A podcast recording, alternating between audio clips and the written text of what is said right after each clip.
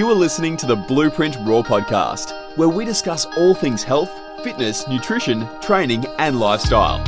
At Blueprint, we help people from all walks of life.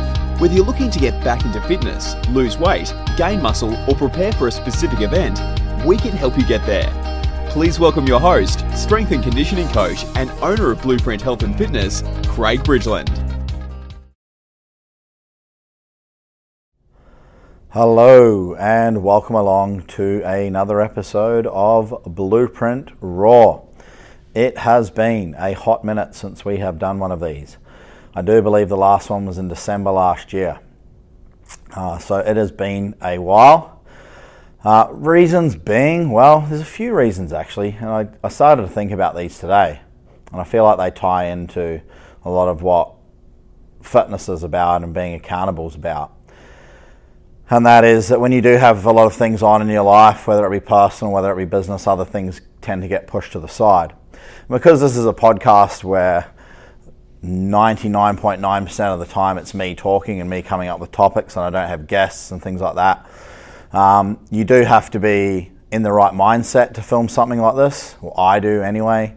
Uh, because I don't have guests, you have to come up with the content I'm not getting people on to speak about themselves or anything like that. It's it's all me coming up with the content, and then often like it's just you just don't feel like doing it. You don't feel like sitting down in front of a camera, talking for 15, 20 minutes, however long it is, and and feeling like delivering something. Um, Brisbane's been a bit tough in the in the month of January for, for businesses in the city. Um, we've had work from home directions, which have meant uh, getting new business has been very, very challenging.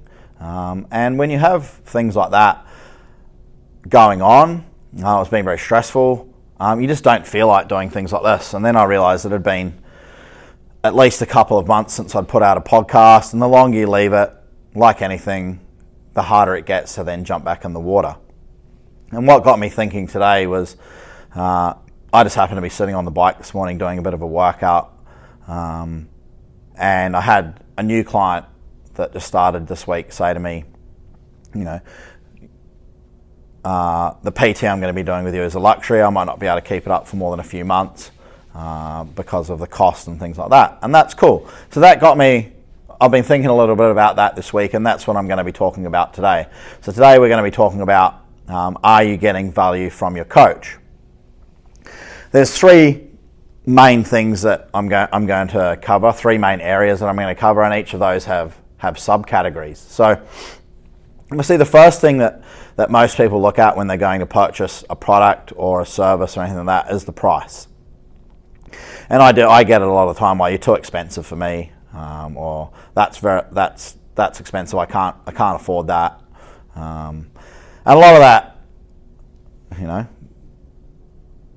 people will automatically write it off because, well, they said, I thought it would be cheaper or something like that. So I guess um, what I wanted to talk about first is, well, what goes into determining a price for a coach? So when a coach sets a price, um, provided they are of sane mind, I guess. Some people do ridiculously overcharge and some people ridiculously undercharge uh, for their services. So what goes into the cost of of a PT session? So one of the first things I've just got some I've just got some stuff here. They're in no particular order. Uh, I've just written some things down, um, and there might be some that I've missed. Uh, but these I feel like are the main are the main things. So the first one is location. Uh, where are you doing your PT session? Are you doing it in a gym? Are you doing it at someone's house? Are they coming to your house? Uh, are you doing it outdoors? So obviously, if a trainer is in a gym um, or a studio or whatever it might be, then they're probably having to pay rent. So that factor comes into when they're thinking about, well, how much am I going to charge? Obviously, they've got to cover their rent. Uh, so that becomes a something to take into consideration. Uh, it's also something to take into consideration if you're the client. If, you're go, if you want to go to a big box gym, chances are you're probably going to have to pay a membership to then use the services of that PT in that gym. Um, so that's going to be an additional cost, and that's something that a trainer should think about too if you're having to go to one of the big box gyms and you have to pay an extra 15 bucks a week um, to go there, then that might affect the way you feel. We don't, we're not a gym. We don't charge anyone to come in and use our space. All you pay for is your time with, with, the, with the trainer. Uh, that was one of the big reasons that I feel the last place I worked at fell apart is because they were a private PT studio and then they changed halfway through out of pure greed. It was nothing else. She just wanted to make more money. Um, and I know that. And she admitted it to me at the end. That, and she changed it from being a private PT studio into a gym. And so all of a sudden you had people that were just paying for a PT session now had to pay for a gym membership, which they didn't want and didn't use. The other side of that is if you're going out to a park, uh, then the trainer should factor that into their cost as well. Uh, do I think you can charge the same training someone in a park as you do in a gym or a studio? Fuck no, I don't think you can. One, you don't have the equipment. Two, you don't have, well, unless you're taking a whole gym outside, you don't have the wide range of things you can do in a gym. You don't have pull up bars and big deadlift, like deadlifts and bike ergs and ski ergs and rollers and all that sort of thing. So if you're just working out in a park, then as a coach, generally you probably can't charge as much. Um, if you are charging the same and people are willing to pay for that, which we'll get down to the bot- to at the bottom, then then then cool. Um, which leads on to the next bit, which is the facility and the type of equipment. So again, if you're going into a big box gym or um, a studio like ours, we've got absolutely everything you could possibly need. Uh, it's all of the highest quality. The equipment gets very, well, very, very well looked after. Everything's very clean. Obviously, COVID's played a big, big role in that. Everything needs to be super clean and, and sanitized. And, um, and we also have we have everything here. There is nothing in this studio that someone could go, oh, why don't you have this? Um, obviously, you get the really big box gyms like your World's Gym and that that have a thousand different machines. Uh, most places aren't going to have that stuff, and you don't actually need that stuff. I mean, unless you're a bodybuilder and want to mix up 10 different leg routines, like, you can keep it very, very simple. So that's going to play a, a, a, a, a factor in. Obviously, if you're outdoors, generally you'll see, see coaches who train people outdoors, they've got a kettlebell and a dumbbell apart from during COVID when you know we were sat at Kangaroo Point and I was dragging dumbbells and barbells and Olympic plates and bumper plates around everywhere. For the most part, whenever you do an outdoor session, you're very very limited with equipment, and which also limits the, the exercises and the movements you can do as well. The next part of it is session length. Like how long are you training for? Obviously, the longer you train, the more expensive it's going to be. You are paying for a coach's time. That's an important factor. The next part that comes into it is the trainer's experience. Uh, I remember when I first started out, I charged a little bit less than what I charge now. Um, do I feel like I'm good value for money? Absolutely. I've raised the prices slightly in the time I've been a coach. Um, not a not a great deal. I've restructured my business in a way that now I train multiple people at the same time, where I never did that when I started. Everything was one on one, and I did that as a way to see more clients have clients see me more, um, and then offer more value to people in their sessions. I can make it cheaper for them. They can see me more. They train more. Get better results. The more you train, the better results you get. The more I can see you, the more influence, let's say, I can have on you and on your training and on your nutrition and everything that you do outside of that. The less I see you, the less chances I have, interactions I can have with you to be able to do that. Um, and the other one is like, which leads into that is, are you doing one-on-one training or are you doing group training? So all of those things factor into the price and what and what your trainer's going to charge. Uh, there isn't one set fee for everyone. Everyone will have a different rate. Um, and if a trainer can get away with charging, let's say $150 for a half an hour session, and someone's willing to pay that, well then, cool. At the end of the day, you can charge whatever you like, and if people are willing to pay it, then great. Um, there's also, on the downside of things, if you want to charge too little, then you're only going to get people who only want to pay a certain amount. You know what I mean? Like, you're not going to get someone who is, has wants to buy, let's say, a Lamborghini, and they've only got Toyota money. Well, they're never going to walk into a Lamborghini dealership. You know, I say you're paying for my time, you're paying for my experience, you're paying for my knowledge, you're paying for all the other things I do not only in your coaching session, but outside of that. So that's, that leads into the next bit is that, you know, what, off, what, does your, what does your coach offer? Do they just offer, is it just coaching that they offer? So you just go and see them for your half an hour, 45 minutes a week. You don't hear from them outside of that. Uh, they don't really text you, you don't really talk to them outside of your session. You just see them for that amount of time. Do they give you nutritional advice? Do they charge you for that, or is that part of their package? Uh, do they offer supplements? Do they try and sell you supplements? Are they making money off you? selling supplements. That's another big one. That's something that I have issue with is that I feel as a coach, the last two things I just talked about, which is nutritional advice and supplements, provided you're qualified to give the right information and you and or you say have a disclaimer that say hey like i'm not a nutritionist i have just done a lot of research on nutrition um, i don't pretend that i'm a nutritionist i don't pretend i'm a dietitian i don't pretend to know everything about that side of things. Um, I do have a very, very good knowledge of food and calories in versus calories out, how to work out your macro breakdown and things like that, which is basically which is what we use, which is what I use here. Um, I have a very big issue with coaches who say, right, this is what I'm going to charge you per week for your session. Then on top of that, it's 20 bucks to do your food. Then on top of that, it's 20 bucks to do your training each week. Um, on your workout programs and stuff like that. Uh, I have an issue with that. For me, I feel like it should be as part of your price.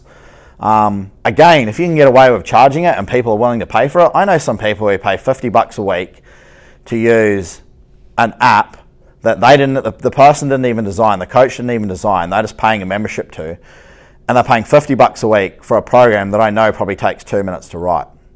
Like, that's and there's no follow up, there's no video analysis, there's no nothing like that. It's just someone writing a program.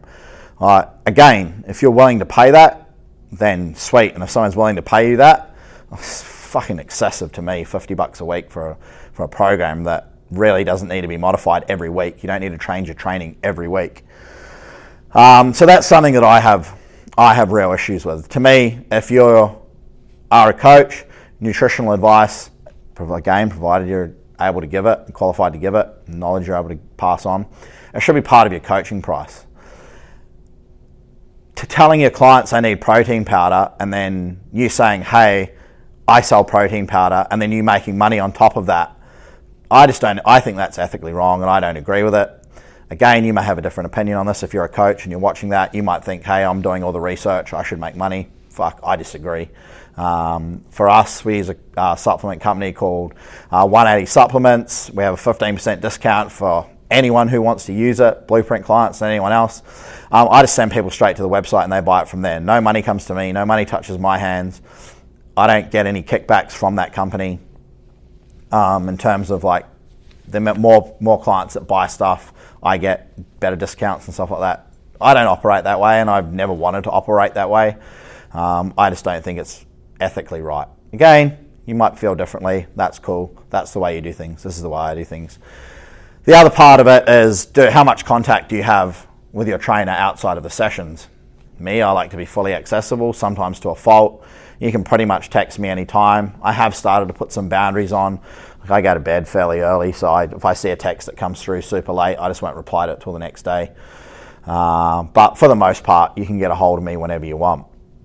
Um, and just going back, sorry, to the workout programs. If your coach, um, you're doing online coaching or you're paying your coach is charging you for the programs outside of your PT sessions that you must say you do two PT sessions a week, cost you hundred bucks, and then he charges you thirty dollars a week to do your training outside of that, and you're happy with that, and that's cool. And he does video, you send him videos, and he does analysis of it, and tells you you know, what to work on, um, and he spends a bit of time doing that, well, then that's cool. You're also paying for his or her time to be able to do that. Um, for me, I don't have a lot of clients that send me videos and stuff like that. The few that I do, um, I quickly look at it, I give them some analysis, tell them to look at it, or I'll talk to them in the next PT session about it. Again, the way I look at it is they're coming to see me for help.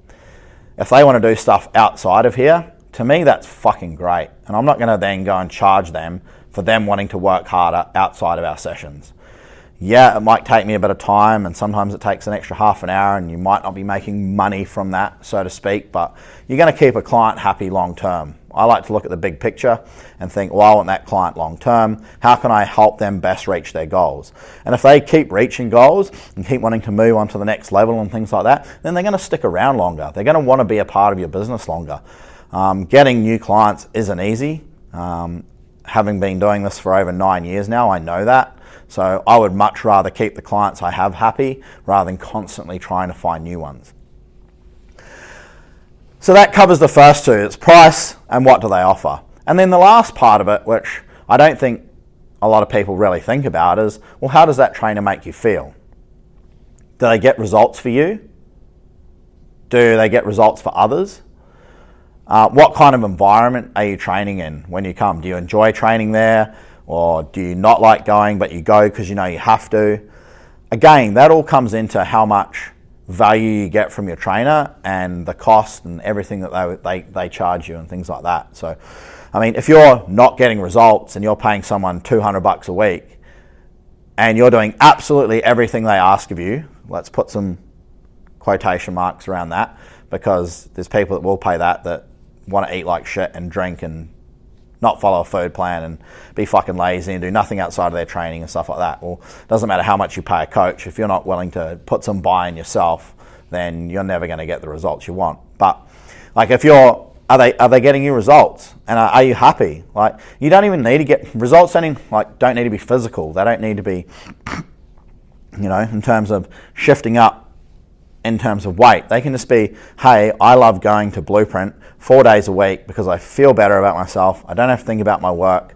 I don't have to think about things at home. I can just go in there and I can just be myself and have my own time. That could be a result for you. So, all of those three things with those little subcategories come into are you getting value from your coach? Uh, all things that need to be considered and all things that be, should be considered when you're signing up. Uh, I don't discount my pricing. Um, I don't give away free sessions. If someone wants to come and try out, I charge for our CBT sessions. I've done podcasts on this before. Um, I charge for PT too. If you just want to come and do a one off session with me to, to try it out, I'm going to charge you for that. Uh, I'm just not going to give you all of my knowledge and all of my time because it's probably going to be a longer than, longer than the session that we do. Um, for you then to go, oh no, I'm not interested. Like you don't go to a doctor and say, "Oh, I just want you to give me some advice, but I don't want to pay for it."